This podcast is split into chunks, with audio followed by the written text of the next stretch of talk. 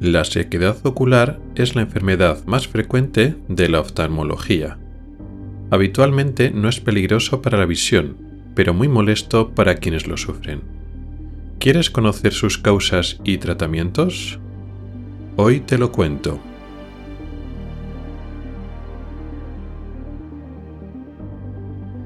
Oculares, el podcast de salud visual con el oftalmólogo Rubén Pascual.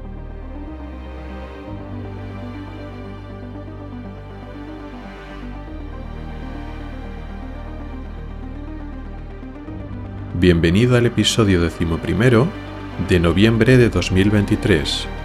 Comenzamos.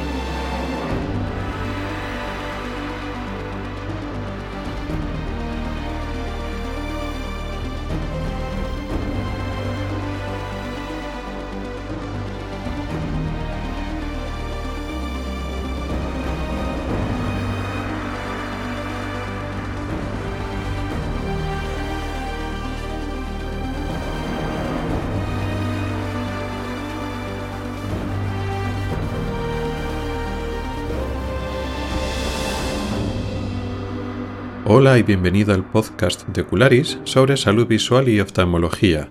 Soy Rubén Pascual, oftalmólogo y divulgador a través de este podcast y del blog ocularis.es. Este es el episodio décimo primero de la séptima temporada correspondiente al mes de noviembre de 2023. Y hoy ya toca hablar de una enfermedad muy importante, la más frecuente de la oftalmología, con salvedades como lo explicaremos, He repasado el listado de todos los episodios del podcast y no hay ninguno que hable monográficamente del ojo seco. Lo hemos mencionado, por supuesto, de pasada en varios episodios. ¿Cómo no hacerlo? Porque, bueno, es una enfermedad muy frecuente, muy prevalente, pero no hemos dedicado, pues eso, un tiempo para profundizar en esta enfermedad que afecta a tanta gente. Así que es lo que vamos a hacer hoy en la sección central del programa, en el tema principal. Pero antes, en la sección de noticias, vamos a hablar de una publicación que demuestra o apunta a que una enfermedad ocular nos puede proteger frente a otra enfermedad ocular, ambas muy frecuentes. Hablaremos del ojo vago y la degeneración macular asociada a la edad y cómo una protege frente a otra. Y para finalizar, en el apartado de preguntas de los oyentes, tocaremos un tema que ha salido en redes sociales hablando del parpadeo y de la pérdida visual, los instantes de visión que perdemos cuando parpadeamos y lo que puede significar.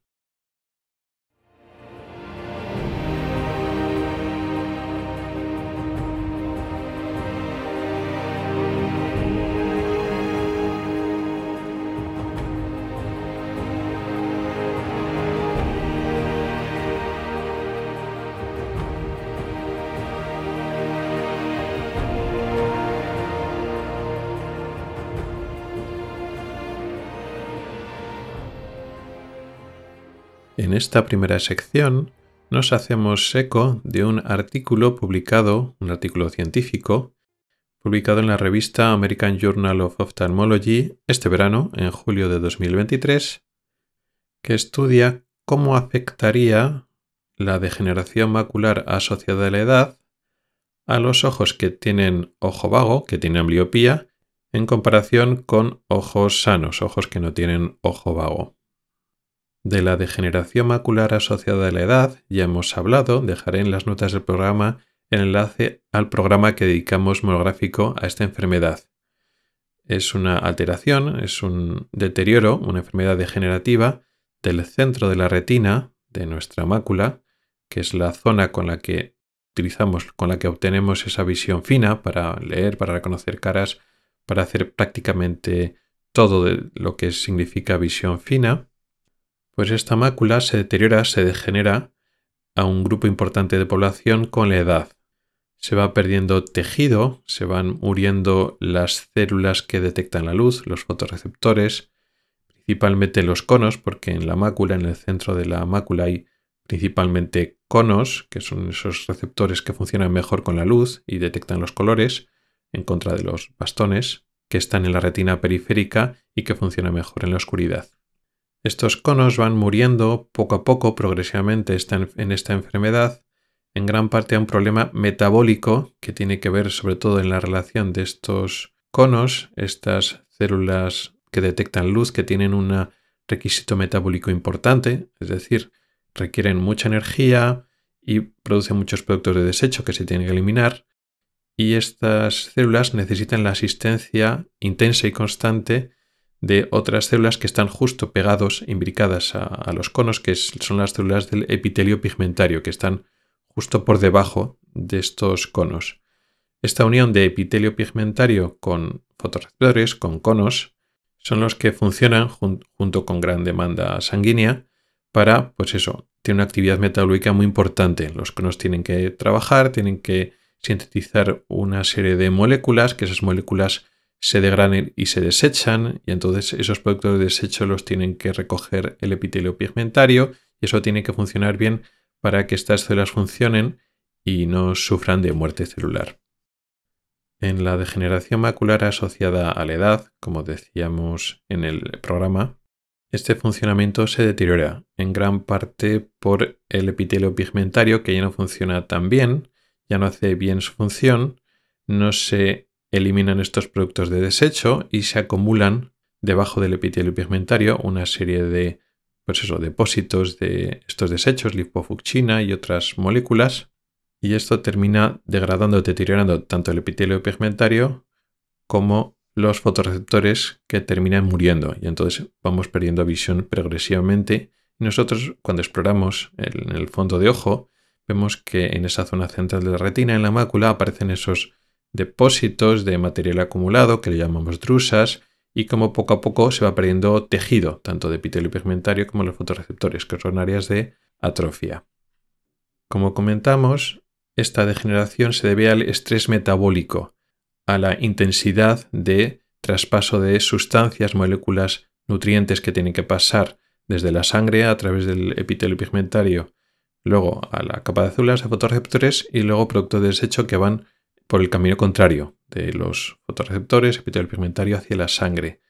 Como la actividad metabólica es muy exigente, es muy alta en el proceso visual, cuando los fotorreceptores están trabajando, incluso cuando no trabajan, solo por estar en reposo, ese recambio constante de moléculas y esa activación, desactivación de las moléculas por la luz, pues como digo, es mucho estrés metabólico que en un momento dado, a partir de ciertos años de vida, pues no funciona bien y no va a ritmo y se acumulan productos. Veremos que este concepto de, demanda metabólica es importante para lo que trata en este artículo científico. Por otra parte, el ojo vago o la ambliopía es un problema de desarrollo visual que se produce en la infancia. Vemos que estamos en los extremos opuestos de la vida.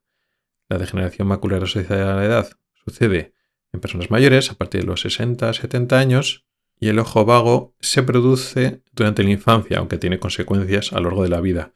Uno tiene ojo vago de adulto porque no desarrolló bien la vista durante la infancia. Es muy habitual que uno tenga ojo vago unilateral o muy asimétrico, sea que un ojo sea el que funciona mal y otro sea el que funcione bien. Hay muchas causas, pero las más importantes son el estrabismo, tener un ojo desviado cuando eres niño, el ojo torcido no desarrolla la visión, o que hay una, diferencia de graduación.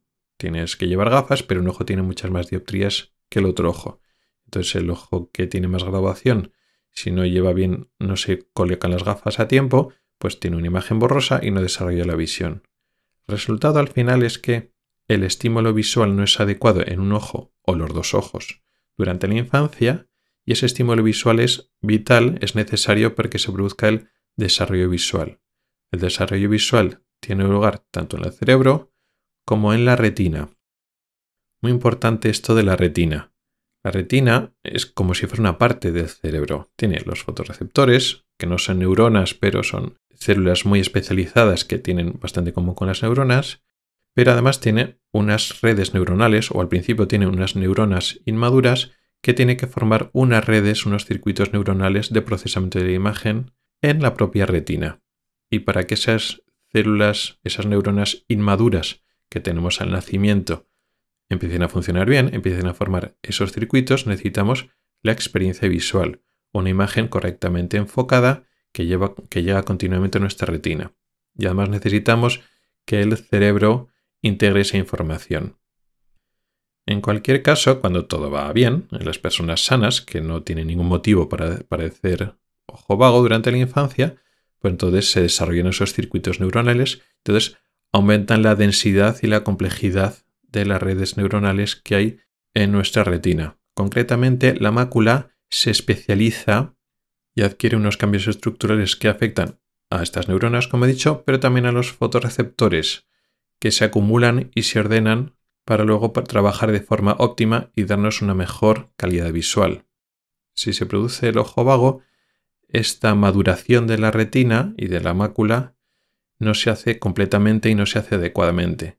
Y eso implica que vamos a tener menos agudeza visual, menos calidad de visión en el centro de la imagen, porque esas neuronas y esos fotorreceptores no se han desarrollado y no se han colocado adecuadamente. Por lo tanto, rinden menos visualmente porque no se han organizado adecuadamente.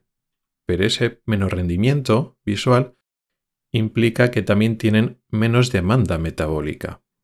Hay menos neuronas, menos especializadas, trabajan menos y además a los fotorreceptores les pasa lo mismo.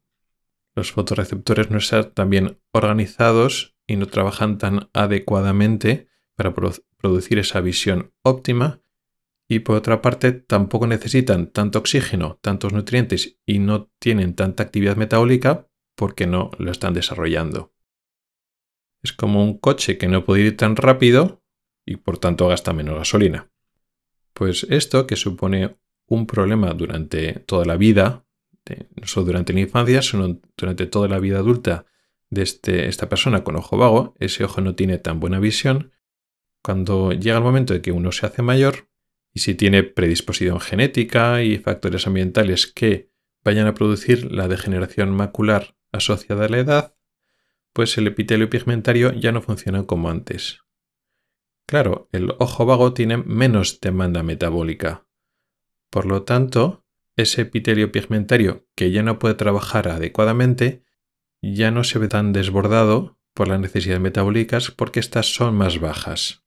Por lo tanto, este ojo vago tarda más en estropearse, tarda más en que la demanda metabólica supere la capacidad del epitelio pigmentario y el resto de sistemas de satisfacer esta demanda.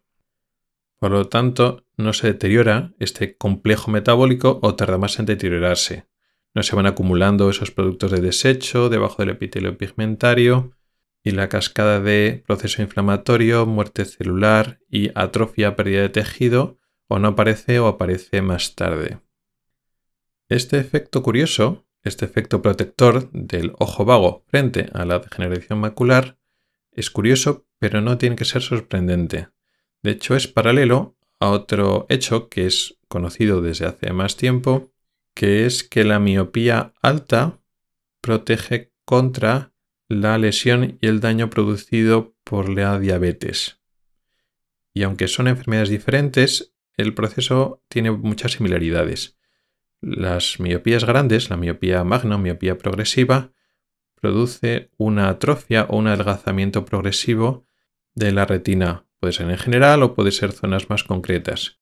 Pero un adelgazamiento, una atrofia, una disminución o pérdida de tejido retiniano en la miopía puede producir por una parte pérdida visual y otras complicaciones, pero por otra parte, al haber menos tejido, tiene menos demanda metabólica, tiene menos necesidad de nutrientes y de oxígeno. Esto, esto del oxígeno es muy importante cuando esa misma persona tiene diabetes. La diabetes es una enfermedad vascular que afecta a los vasos sanguíneos, los pequeños vasos sanguíneos de la retina y otras muchas partes del cuerpo empiezan a dejar de funcionar también, con lo cual le cuesta llegar a los tejidos periféricos, a la zona de la retina, por ejemplo, nutrientes y sobre todo oxígeno. Se va produciendo unos valores relativos de isquemia.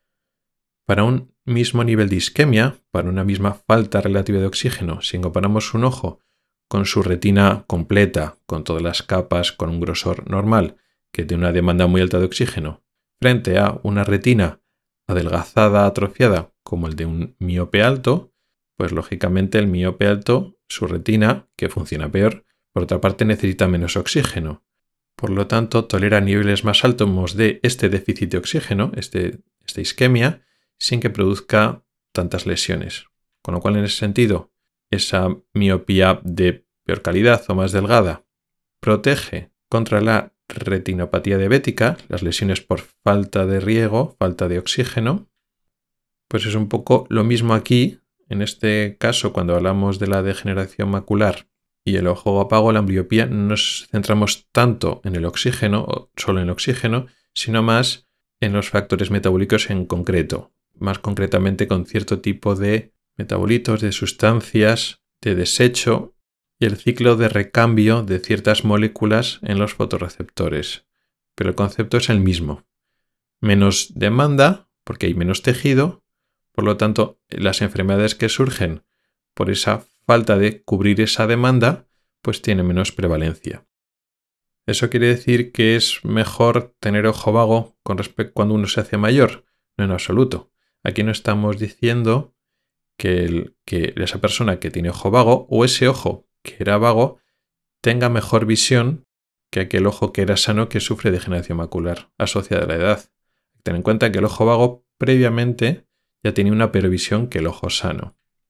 Entonces este estudio mencionado está comparando ojos sanos o previamente sanos sin ambliopía y cómo sufren degeneración macular en mayor proporción y esa degeneración macular es más avanzada comparados con los ojos que ya tenían ojo vago previamente. Pero no estamos hablando de que el resultado visual sea mejor. Eso habría que estudiarlo en futuras investigaciones.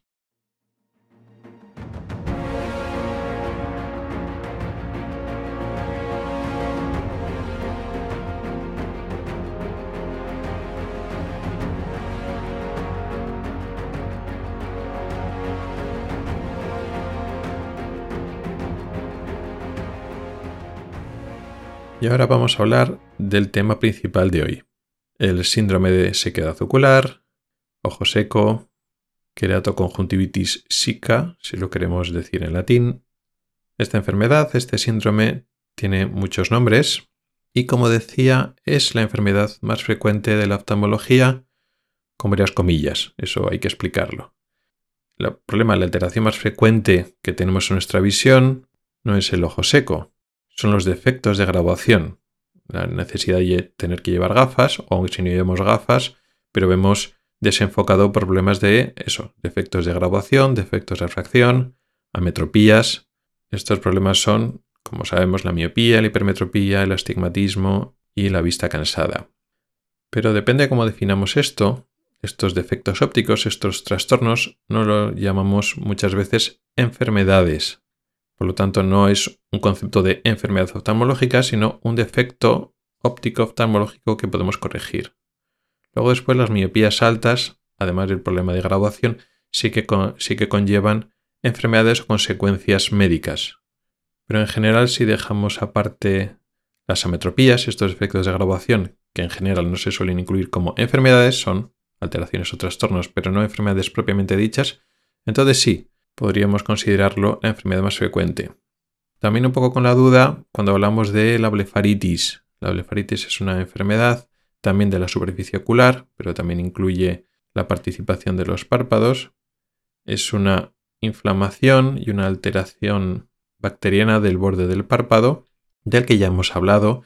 De hecho, tenemos un programa que dejaré el enlace en las notas del programa. Y esta blefaritis la verdad es que también es muy frecuente y muy prevalente. Lo que pasa es que la blefaritis también causa ojo seco. Por lo tanto, depende cómo lo clasifiquemos, si todas las blefaritis son ojo seco y hay otras causas de ojo seco, pues lógicamente el ojo seco será más prevalente que la blefaritis. Como vemos, las definiciones son un poco ambiguas, no dejan de ser etiquetas convencionales a hechos discretos que ocurren en el ojo. Al fin y al cabo, el ojo seco, como el ojo vago, podemos considerarlo una enfermedad, un síndrome o una consecuencia de otras enfermedades. El ojo seco siempre es causado por algo, es secundario a otra cosa. Aunque esa cosa sea factores como la edad o factores intrínsecos hormonales no fácilmente identificables y tratables, pero siempre es secundario a algo, es consecuencia de otra cosa. Por lo tanto, la blefaritis es muy frecuente, pero como todas, todas o casi todas las blefaritis producen en mayor o menor medida cierta sequedad ocular. El ojo seco, como es un concepto más amplio que también recoge la blefaritis, pues también es más frecuente. En cualquier caso, es una enfermedad, como decimos, muy frecuente que se interrelaciona con otras enfermedades de la superficie ocular, como hemos hablado de la blefaritis, de esta alteración, inflamación crónica con participación de bacterias en el borde del párpado, donde están las pestañas, que afecta a la superficie ocular, la inflama y la altera, pero también el ojo seco interactúa con otras enfermedades y problemas crónicos fundamentalmente de la superficie ocular, como la conjuntivitis alérgica. No es que sea lo mismo, ni que la alergia produzca sequedad concretamente, sino que una alergia, sobre todo una alergia crónica, no muy mantenida, produce un estado inflamatorio en la superficie del ojo que tiene mucho en común con el ojo seco. Como veremos ahora, la sequedad ocular produce un estado inflamatorio en el propio ojo, en la propia superficie ocular. Esta inflamación crónica produce sequedad ocular, a su vez, o sea, es un círculo vicioso. Por lo tanto, la conjuntivitis alérgica produce o empeora el ojo seco y el ojo seco también aumenta los síntomas de la superficie ocular y por tanto los síntomas de la alergia. O sea que ahí se producen una combinación, una sinergia entre una enfermedad inflamatoria crónica como alergia y otras enfermedades no tan frecuentes. Para entender en qué consiste el ojo seco, tenemos que entender en qué consiste, cuáles son los elementos de la superficie ocular. La superficie del ojo consta de la córnea, este tejido transparente que está justo en la parte más delantera del ojo, transparente necesario porque deja pasar la luz, un tejido que se nos suele pasar desapercibido porque vemos a través de él directamente el iris, pero el iris no está en contacto con el aire. El iris tiene una capa, una zona, un volumen de humor acuoso por delante y luego delante del humor acuoso está esa córnea. Bueno, pues la superficie externa de esa córnea, el epitelio corneal, forma parte muy importante de la superficie ocular. Y este tejido, este epitelio corneal, quizá es el tejido, la parte más delicada de la superficie del ojo, porque no tiene una capa, un tejido, una membrana basal y unas células por debajo que tengan sangre, ni pueden tener un tejido conectivo tan fuerte o tan elástico como puede tener la conjuntiva. ¿Por qué? Pues porque la córnea tiene que ser transparente, no puede haber vasos sanguíneos en la córnea, debajo de la, del epitelio corneal, en lo que se llama estroma. Digamos, el grueso del tejido tiene que ser transparente igual que el epitelio. Entonces, bueno, pues tiene cierta flexibilidad, pero no es un tejido tan recio, por decirlo así, comparado con la conjuntiva. Si nos alejamos de la córnea y nos vamos ya más hacia la periferia, llegamos a lo blanco del ojo. Si la córnea está justo por delante del iris, de la zona de color de los ojos. Cuando nos separamos hacia la periferia, llegamos al blanco del ojo. Que lo blanco del ojo realmente sería la esclera, la esclerótica, pero nuevamente hay un tejido por encima que no somos muy conscientes de que está ahí. Lo que está por encima de esa parte blanca del ojo y por tanto es lo que está en contacto con el aire, lo que forma parte de la superficie, es la conjuntiva. Concretamente el epitelio de la conjuntiva es lo que está en contacto con el aire y con la lágrima, que forma parte de la superficie ocular. Este epitelio conjuntival, a diferencia del epitelio corneal, es más resistente a traumas, a inflamaciones, a elementos externos que lo puedan dañar. ¿Por qué? Porque debajo tiene una matriz vascular. La conjuntiva está vascularizada, que son esos vasitos, esos vasitos rojos, que son las venas y arterias que tienen la conjuntiva tiene aporte sanguíneo, con lo cual tiene mejor defensa contra infecciones y contra daños. Es un tejido más grueso, no tiene por qué ser transparente, es bueno, medio traslúcido, deja ver más o menos el tejido de abajo, pero por ahí no pasa la luz para que nosotros la veamos. Entonces es un tejido que resiste mejor el daño o la sequedad, como vamos a ver ahora, comparado con el tejido corneal. Muy importante el concepto de conjuntiva, epitelio conjuntival, que tapiza la parte blanca delantera del ojo, pero también tapiza el párpado en la parte de atrás. Esa conjuntiva forma lo que se llama fondo de saco, se repliega y cambia de dirección tanto en la parte de abajo como en la parte de arriba y tapiza también el interior del párpado. de tal forma que cuando parpadeamos y cerramos los ojos, lo que entra en contacto con el epitelio de la córnea y el epitelio de la conjuntiva que está por delante del ojo sigue siendo la propia conjuntiva. Sigue siendo un tejido, una mucosa que está especializada para no causar mucho roce y mucha fricción contra ella misma. O sea, la conjuntiva se, cuando estamos moviendo los ojos y estamos parpadeando y cerrando los ojos, entra en contacto o casi en contacto con ella misma, la parte de la conjuntiva del ojo, con la parte de la conjuntiva del párpado y también el epitelio de la córnea con la parte de la conjuntiva del párpado, sobre todo del párpado superior. Finalmente, la superficie ocular finaliza con esa conjuntiva que tapiza el interior del párpado hasta que llega al borde del párpado. Ahí es donde se junta la mucosa, que es la conjuntiva, con la piel, justo a nivel más o menos de donde están las pestañas.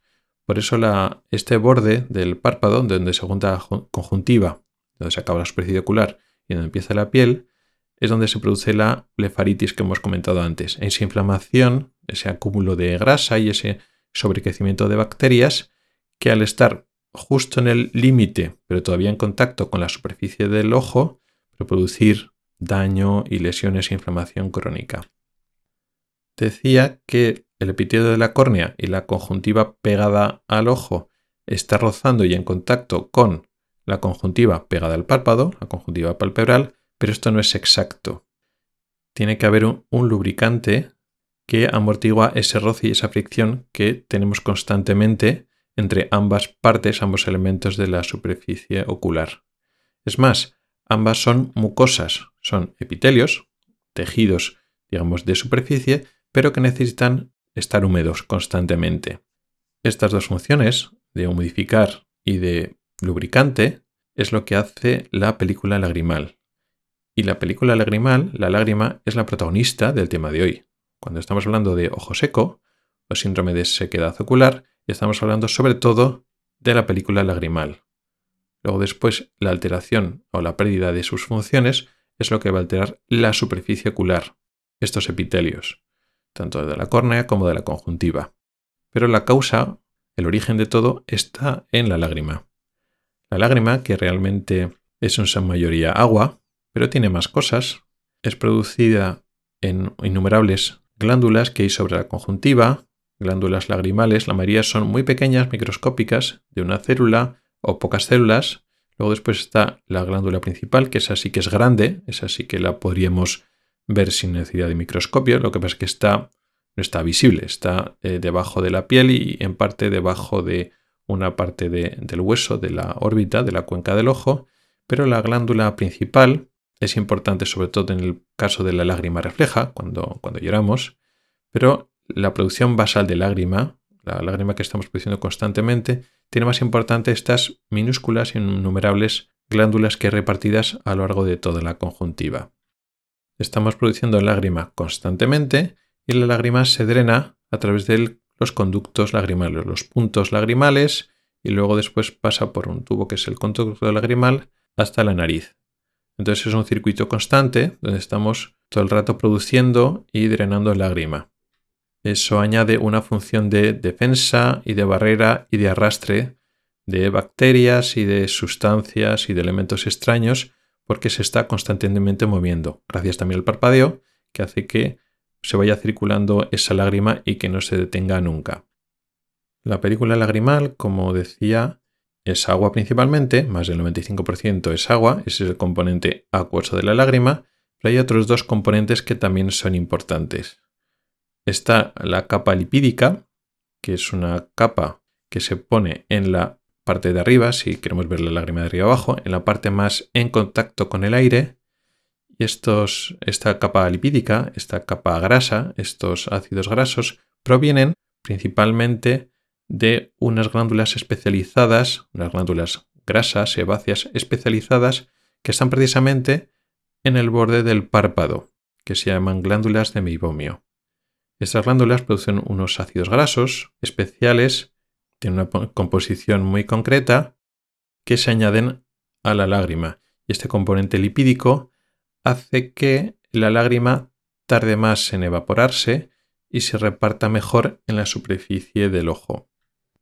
Por lo tanto, esta capa grasa, esta capa lipídica, aunque es proporcionalmente poca, escasa en proporción a la gran cantidad de agua, es fundamental para que la lágrima funcione bien, para que la lágrima aguante bien como una capa homogénea, sin zonas de sequedad, que no se rompa muy rápidamente, y aguante unos segundos íntegra a lo largo de la superficie ocular.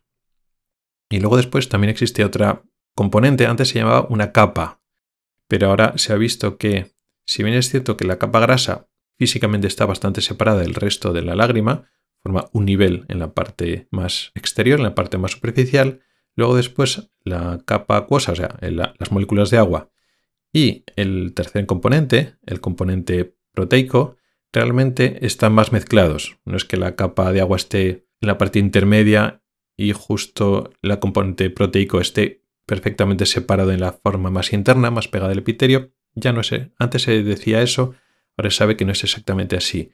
Ese componente, esas proteínas y el agua están bastante más mezcladas. Pero lo que hace ese componente, ese componente mucinoso, esas proteínas, lo que hace es adherir la lágrima, el agua principalmente, pero digamos todo el componente de, de la película lagrimal, al epitelio. El epitelio tanto el de la córnea como de la conjuntiva, esas células tienen unas prolongaciones, como si fueran las ramas de un arbusto que sobresalen, y esas prolongaciones se van enlazando con esas proteínas que están más o menos disueltas por la lágrima. Y eso hacen de función de adherencia. Es muy importante que la lágrima se adhiera de esa manera a la superficie del ojo, porque normalmente tenemos que funcionar contra la gravedad. Si no hubiera este tipo de adherencia, y si no colaborara también el componente graso para aumentar lo que se llama la tensión superficial, claro, la tendencia de la lágrima es ir hacia abajo, entonces se acumularía justo en el borde inferior de la superficie del ojo, o sea, justo encima del párpado inferior, y la parte media y superior estarían siempre secas. Y eso se impide, en parte, al componente graso, como decíamos antes, pero sobre todo a ese componente mucinoso, esas proteínas disueltas en la película lagrimal y esas proteínas de que se pegue la lágrima a la superficie del ojo, a los epitelios.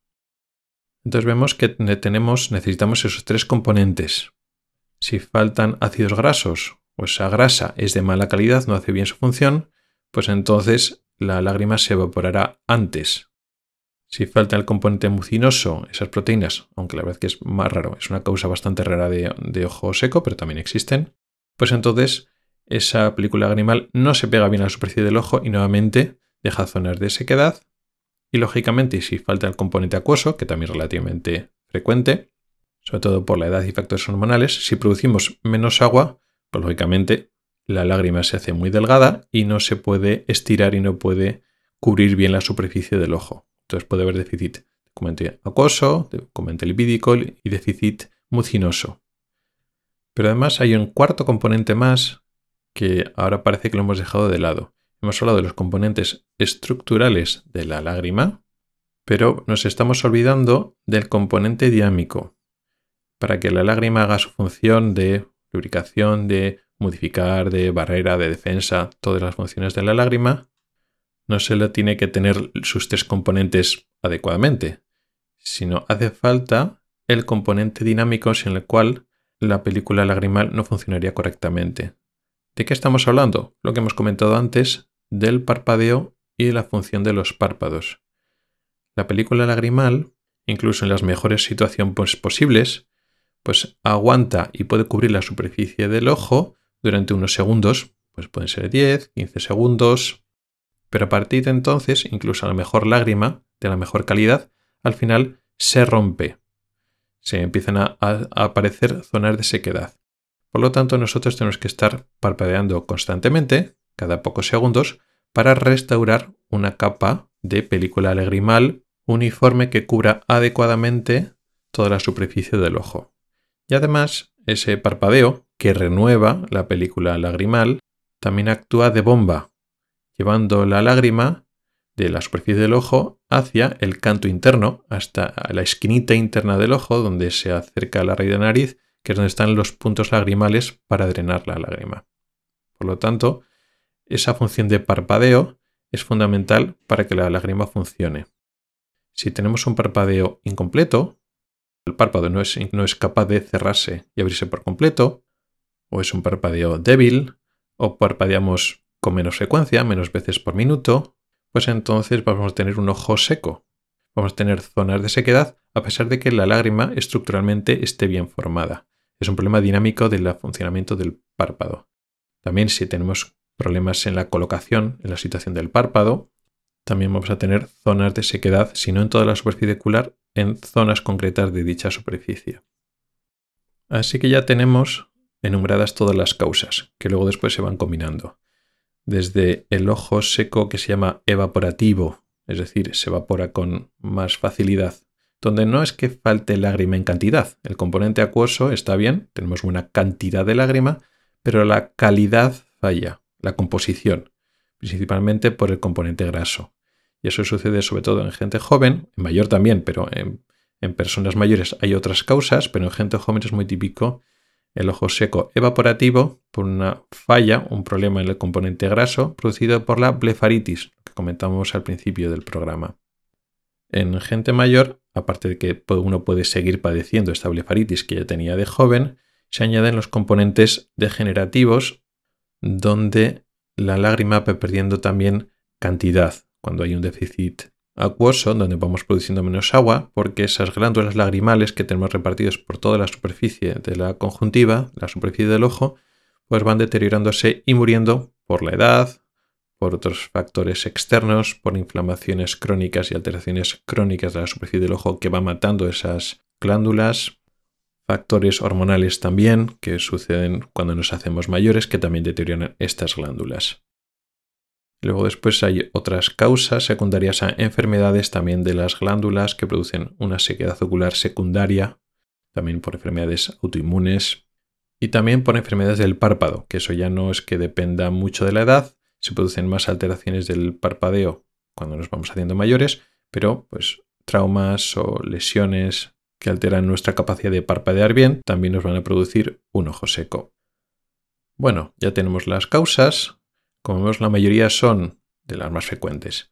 Son, pues por la edad, conforme nos vamos haciendo mayores, pues nuestras glándulas funcionan peor, con lo cual se nos va quedando seco los ojos.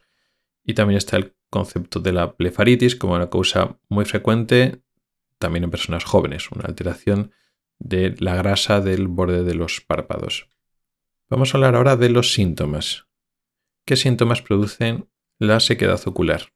La superficie ocular los epitelios que se van quedando secos, se van irritando, se va produciendo un daño difuso, crónico, de bajo grado, pero persistente, porque estos epitelios, estas mucosas, estas células, necesitan la humedad para vivir.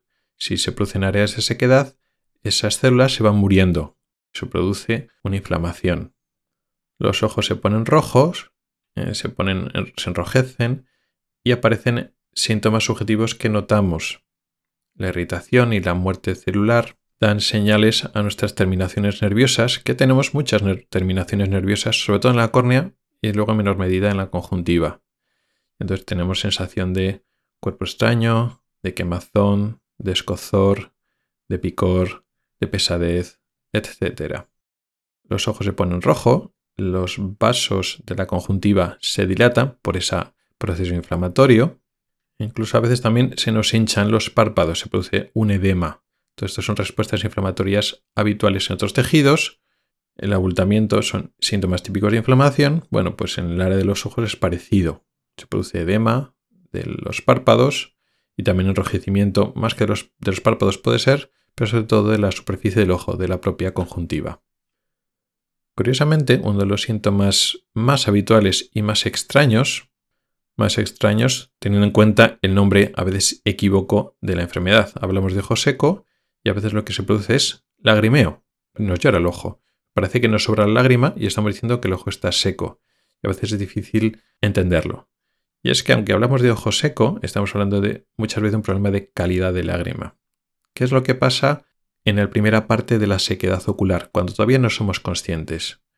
Podemos levantarnos bien, a veces no, a veces ya nos levantamos con ojo seco, pero vamos a suponer que nos levantamos bien sin síntomas y durante la primera parte del día nosotros no tenemos síntomas, pero se empiezan a producir sequedad de nuestro ojo y áreas de la superficie del ojo queda seco, queda expuesto y entonces se produce un reflejo para producir más lágrima. Este lagrimeo reflejo es en respuesta al daño, a la irritación de la superficie del ojo.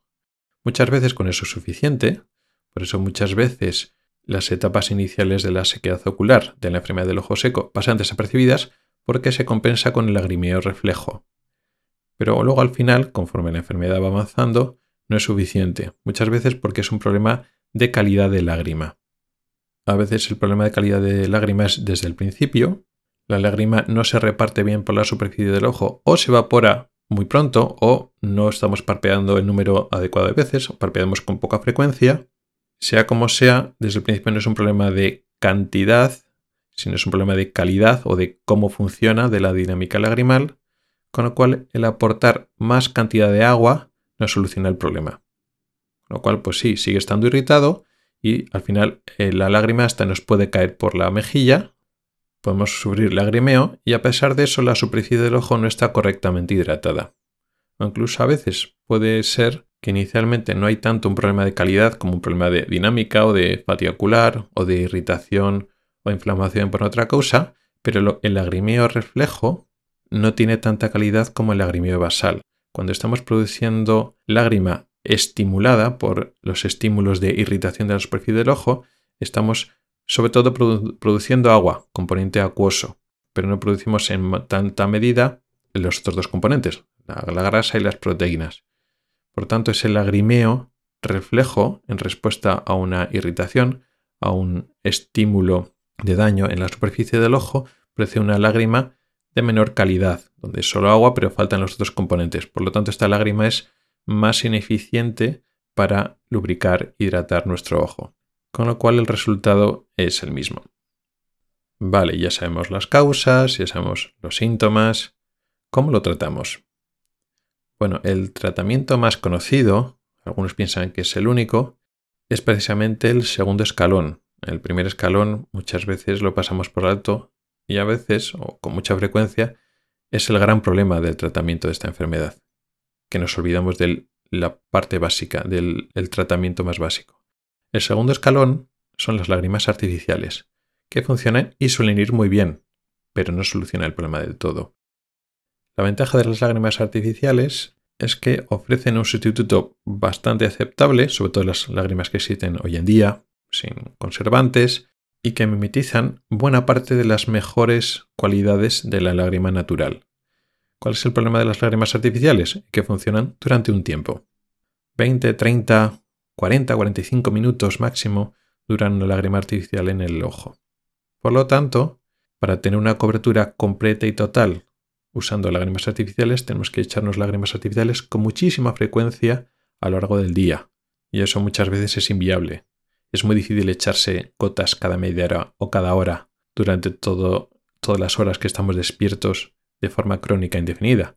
Porque el problema de las lágrimas artificiales es que no estamos curando, estamos manteniendo en mejor salud, mejor situación la superficie del ojo, sí que estamos frenando la progresión de la enfermedad, porque cuando está descontrolada, cuando tenemos un ojo seco y produce irritación crónica y la lágrima está inflamada, hay medios inflamatorios, ese propio estado de inflamación, como decía al principio, crea un círculo vicioso y sigue dañando el epitelio, sigue dañando las propias glándulas y entonces empeora el ojo seco. Entonces, las lágrimas artificiales, por supuesto, vienen bien no solo para controlar los síntomas, sino para controlar hasta cierto punto la progresión de la enfermedad. Y cuando el ojo seco es leve, tampoco es muy llamativo, bueno, pues muchos, la mayoría de ojos secos, pues se pueden controlar poniéndose tres, cuatro veces al día y con eso es suficiente. Pero los ojos secos más molestos requieren que nos pongamos lágrimas artificiales con más frecuencia y eso es difícil en la vida diaria que estamos haciendo otras cosas y es muy difícil acordarse o estar pendiente de echarse lágrimas con más frecuencia. O sea que es difícil el tratamiento del ojo seco. Pero como decía, este es el segundo escalón. El primer escalón es el tratamiento de las causas. A veces no podemos tratar las causas.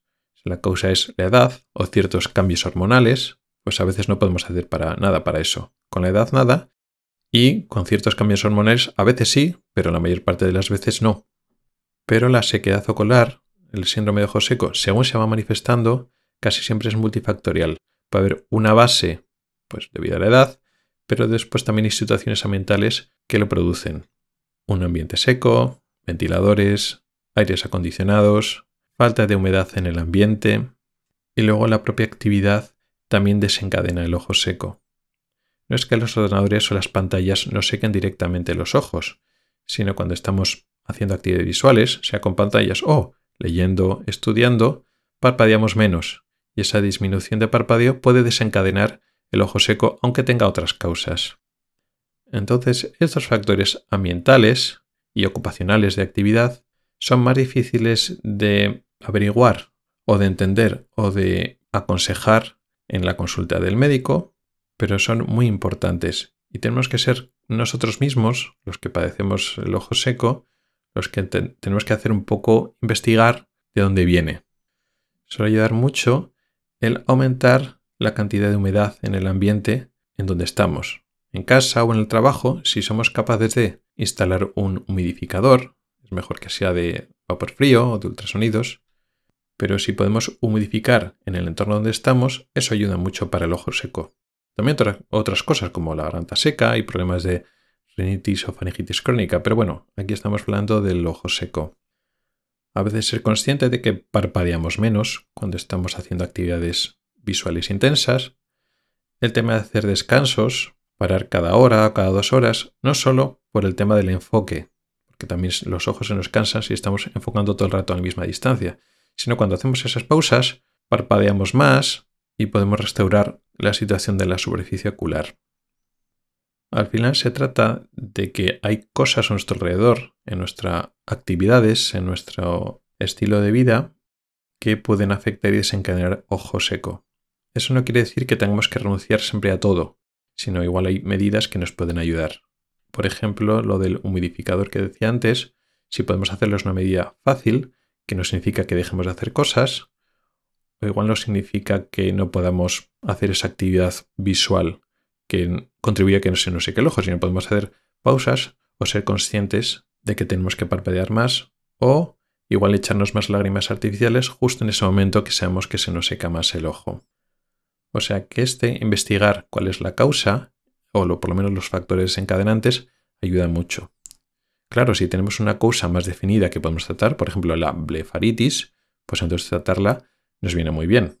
Como explicamos el programa de la blefaritis, el limpiar ese borde de los párpados, donde está ese sobrecrecimiento bacteriano y esas grasas malas de mala calidad, al limpiarlo hace que nuestra lágrima sea más limpia y sea mejor calidad. Entonces un tratamiento de la blefaritis ayuda mucho para el ojo seco causado por la blefaritis, lógicamente.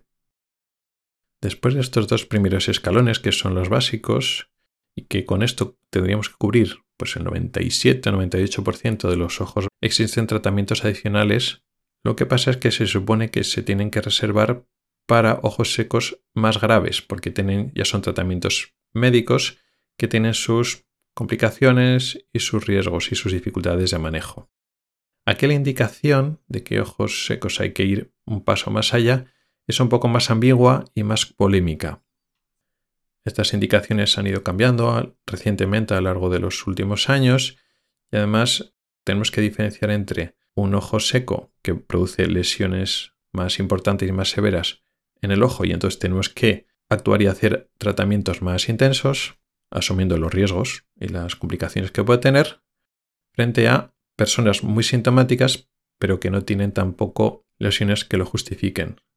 A esto se añade la dificultad que a veces encontrar las lesiones o los daños en la superficie ocular a veces no es tan fácil. Pero tampoco me voy a detener mucho en las indicaciones médicas, que eso ya es más entre pues, el oftalmólogo y el paciente que hace la consulta, pero sí quiero mencionar por encima algunos de estos tratamientos porque cada vez se oyen más.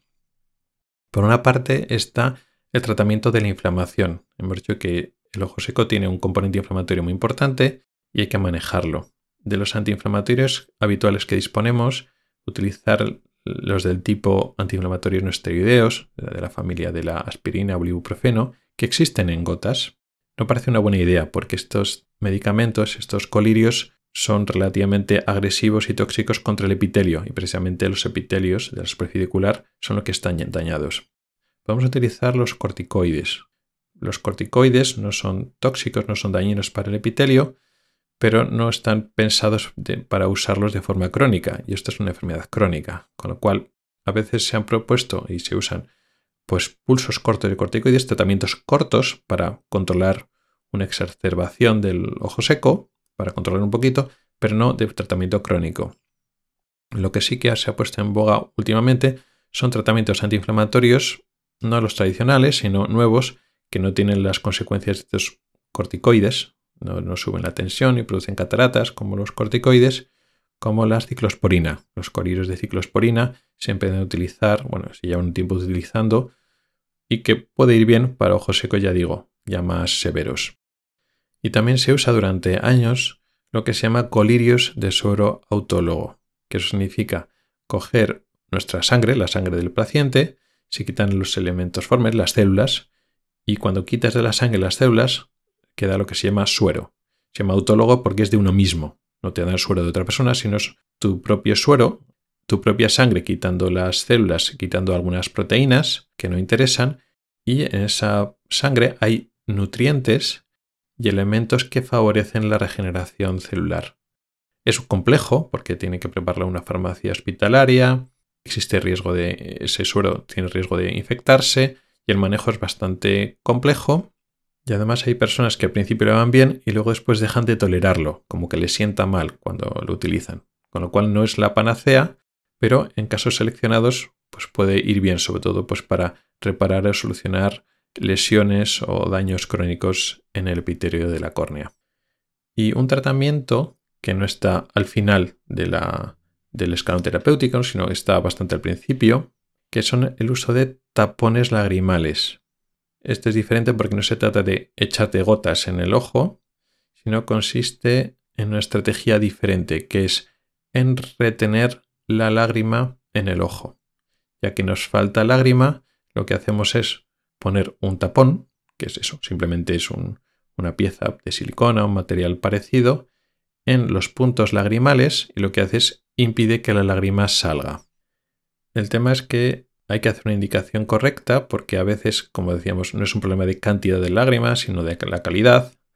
A veces el componente inflamatorio juega un papel importante, por lo tanto, los mediadores inflamatorios, las moléculas que producen inflamación, en vez de retirarse e irse con el efecto lavado, como estamos taponando la salida de la lágrima, se quedan más retenido y entonces para ojos secos con gran componente inflamatorio no es una buena idea. Sería para ojos secos donde falta sobre todo cantidad de lágrima, pero el ojo no está muy inflamado. En ese contexto pueden utilizar esos tapones o se puede probar. La ventaja es que es reversible. Lo puedes probar y si no va bien lo puedes quitar o funciona una temporada durante unos meses y luego si el ojo seco mejora los puedes quitar. O sea que vemos que tratamientos hay muchos. De hecho hay muchos más que bueno, no se usan demasiado, se han intentado, se ha dejado de utilizar. Otros tratamientos orales o generales para estimular la producción de la, de la lágrima. Hay muchos tratamientos, lo que pasa es que no todos funcionan muy bien. Cuando una enfermedad tiene muchos tratamientos, significa eso, que no hay ninguno es totalmente satisfactorio.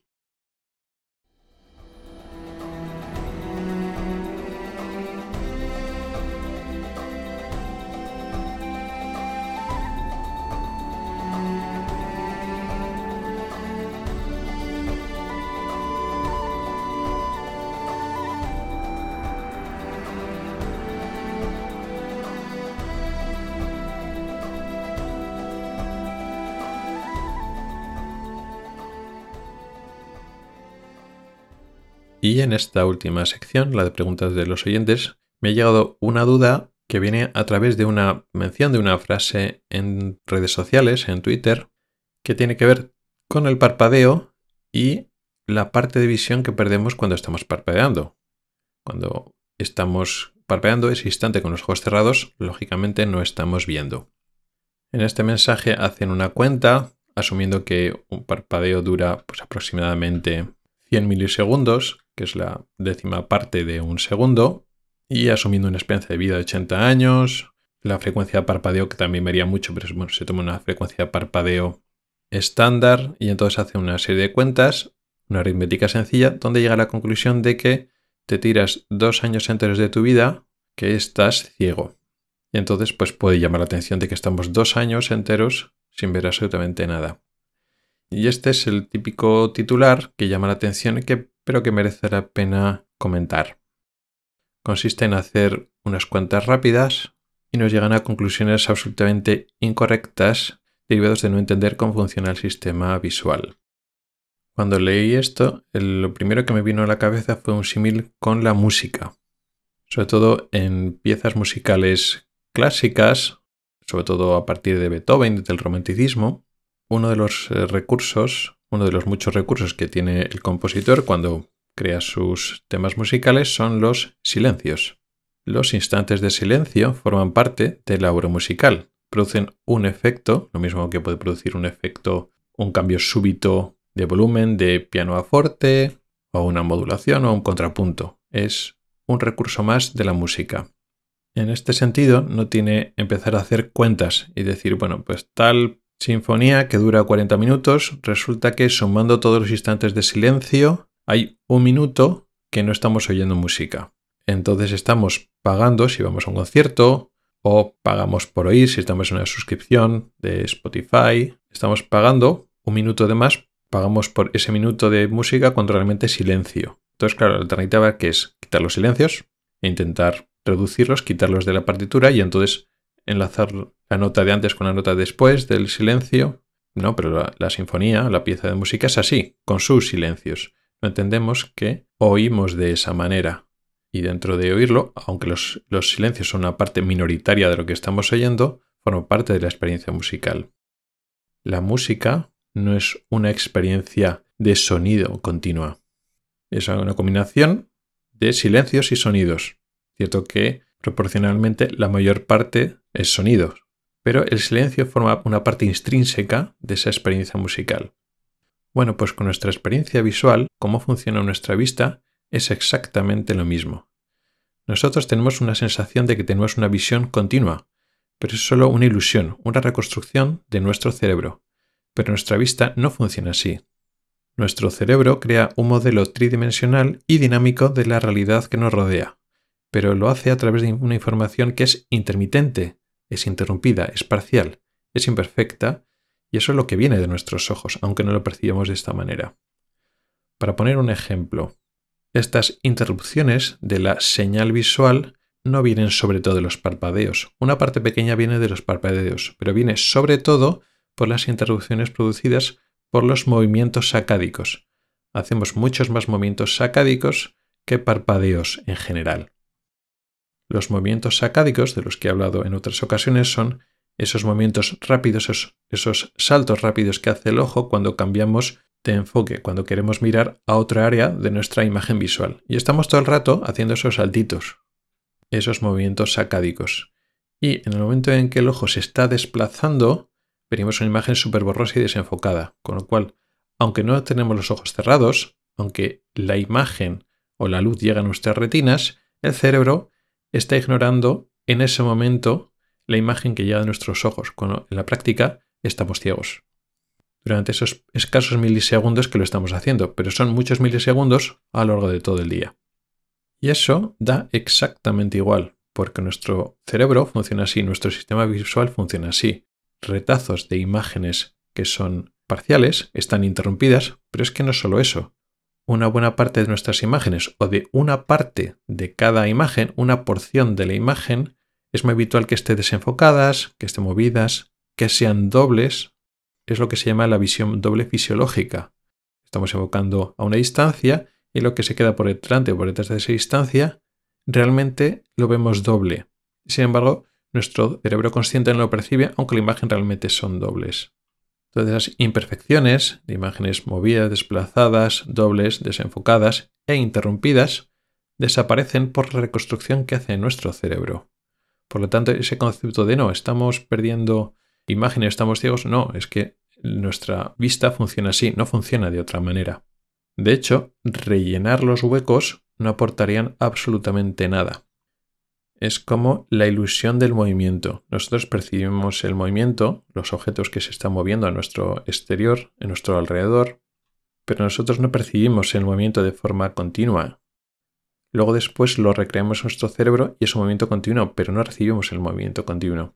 Pero es que no lo necesitamos. Si podíamos percibir con los ojos todos los fotogramas, todos los estadios intermedios de un movimiento que estamos viendo, de algo que se mueve delante nuestro, no cambiaría nuestra experiencia visual de que esa percepción del movimiento se ve interrumpida por un movimiento sacádico, por un parpadeo. La sensación de movimiento es la misma. Por lo tanto, no. Esas cuentas que han hecho de que en 80 años perdemos dos años que estamos ciegos, no. Realmente, si encontramos los movimientos sacádicos y los momentos de desenfoque cuando cambiamos de distancia de lejos a cerca, que eso también se borra de la conciencia, las, las imágenes borrosas, es mucho más el tiempo que no tenemos una imagen perfecta. Pero es que nuestra experiencia visual no se caracteriza por una imagen perfecta. Trabajamos con las imágenes que tenemos, a veces durante pocos instantes ninguna, no llega ninguna imagen y el cerebro lo aguanta perfectamente, otra vez es una imagen desenfocada, aprovechamos una parte, ese desenfoque nos sirve para calcular la distancia, un instante después llega la imagen desenfocada y ese instante nos da información de la, de la silueta y de la luz y de los colores. Otro instante después llega una imagen doble y nos vuelve a servir para calcular las distancias y una estimación de la velocidad. O sea que al final la sensación de ver de forma continua es una reconstrucción de nuestro cerebro a partir de información insuficiente y parcial.